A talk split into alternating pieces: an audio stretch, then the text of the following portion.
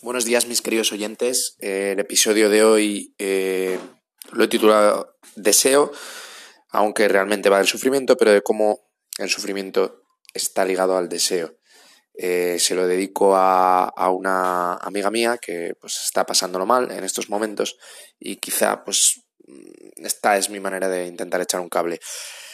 lo primero, si me estás escuchando y estás sufriendo, no puedes tener el deseo, y aquí empiezo a vincular ya el sufrimiento y el deseo, de eh, que a través de este episodio eh, vayas a mejorar. No puedes estar escuchando y diciendo, dime algo para que mejore.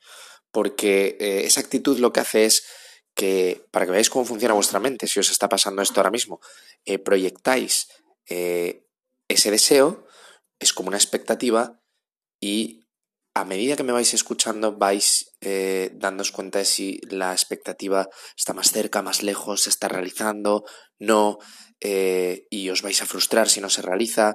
Eh, entonces eso es como una barrera, porque vuestra mente está en otra parte, es como una barrera y no vais a ser capaces de, de, de escuchar ni entender lo que estoy diciendo. Así que lo primero, intentar relajaros, intentar escuchar esto de la manera más atenta que podáis, ¿vale? Sin expectativa alguna, sin esperar nada. Y ahí puede ser que, os llegue eh, el mensaje que quiero mandar, ¿vale? Eh, entonces, vamos a empezar hablando, como siempre, de, qué es el sufrimiento. el sufrimiento no es otra cosa que, resistencia. Es la resistencia de tu ego, de tu mente a la realidad. Es decir, la realidad que tengo no la quiero, no me gusta. Y entonces me, me y me frustro y em, está muy ligado también a mm, la capacidad que tengo yo, la expectativa que tengo yo de cambiar esa realidad. Es decir, os voy a poner un ejemplo. Eh, si nos caemos por la calle, pues eh, no sufrimos prácticamente pues, porque la solución a ese problema eh, la tenemos accesible, ¿no? Que es nos levantamos. si nos caemos por la calle y nos rompemos la pierna y vamos a estar cuatro meses de baja, empezamos ya a sufrir más. ¿Por qué? Porque la solución al problema, la realidad que no me gusta, eh, que es que tengo la pierna rota, eh, ya empieza a estar mm, menos bajo nuestro control, ¿no? Empieza a estar, entonces eso nos frustra, nos genera una impotencia porque es que quiero, pero no puedo, ¿no? Y, por ejemplo, con la pérdida de un ser querido es eh, todavía más el sufrimiento porque la impotencia es total, no, no, tienes campo de acción, no puedes absolutamente hacer nada al respecto. Y es muy importante, que ya hablaré en el próximo episodio eh, sobre la muerte, que nos demos cuenta de que el ser humano tiene control sobre todo y quiere tener control sobre todo, pero no puede tener control sobre, sobre la muerte. Todos vamos a morir algún día y no lo podemos controlar. Y eso al ser humano le frustra, porque está acostumbrado a dominar absolutamente todo. Pero el que no pueda dominar precisamente eso, marca muchísimas cosas en nuestra vida, porque marca que nuestro tiempo es limitado, que tampoco podemos controlar que nos hacemos viejos, entonces, entonces tenemos que darnos cuenta de eso, de que, de que queremos controlar todo, nuestra sociedad se basa en tener deseos y mm, a través de, toma de decisiones, pues controlo la realidad para dirigirla hacia esos deseos que yo tengo, ¿no? Es así como funcionamos. ¿Qué pasa? Que, que muchos deseos que tenemos eh, al final la vida no nos los concede. Y entonces nos frustramos y aparece el sufrimiento. ¿Vale? Em, lo que tenemos que entender es que el sufrimiento se provoca a partir del deseo. Es decir, si yo estoy sufriendo porque tengo la pierna rota, porque mm, eh, pues se ha muerto un familiar mío o me han despedido o cualquier otro tipo de, realidad que nos, que nos genere sufrimiento, tenemos que darnos cuenta que se genera a partir del deseo. ¿Cuál es el deseo? El deseo de cambiar la realidad. No me gusta esta realidad y yo quiero otra. Eso, ese deseo tuyo interior, es lo que te está generando el sufrimiento. Y decís, ya, pero ¿cómo corrijo el deseo? Aceptando la realidad ¿vale? Y eso es muy fácil decirlo, pero ¿cómo acepto la realidad? No haciendo absolutamente nada para cambiarla. Dejándote llevar.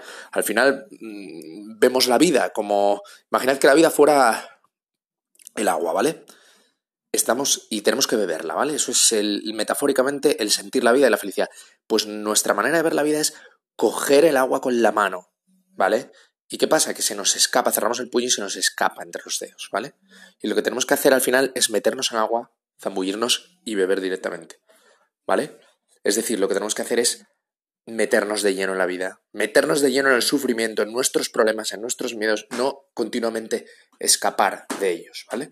Porque si nos metemos de lleno en el sufrimiento sin negarlo, yo estoy sufriendo, nos daremos cuenta de que no es tan malo como parece. No tenemos que tener miedo al sufrimiento. El sufrimiento al final eh, no deja de ser información, no deja de ser experiencia sobre ti mismo, sobre tu identidad y a través de él te vas a acercar más a, a, ti mismo. Si, si, no, si no sufrimos, si no hacemos nada, si no interaccionamos, si no tenemos ningún tipo de respuesta ante la realidad, es muy difícil que, que aprendamos nada y que maduremos y que mejoremos como personas. Por eso el sufrimiento también mm, es necesario para, para, indicarnos, pues, pues sencillamente que debemos madurar y aceptar esa realidad que nos está haciendo sufrir.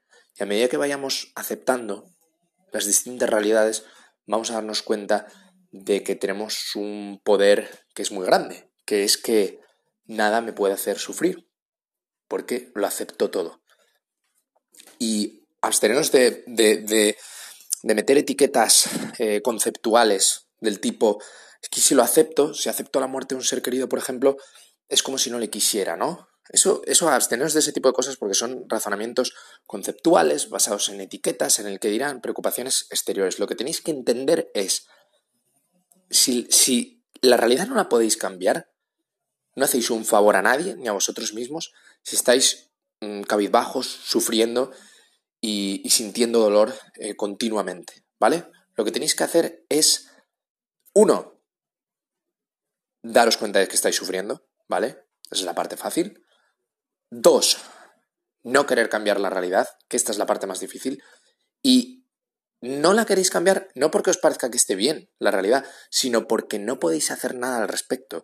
Y no queriendo cambiarla, sencillamente desapareciendo ese deseo, dejándos llevar por vuestros sentimientos, vais a daros cuenta de que os vais a sentir mejor, la mente se va a abrir un espacio en la mente. Por lo tanto, ahí, añadir un plano en vuestra mente y observad eso, y os vais a dar cuenta de que es muy liberador porque dejándos llevar, aceptando la realidad, como si fuerais una piedra que va por un río, en vez de, en vez de, en vez de resistir os, dejáis arrastrar, ¿vale?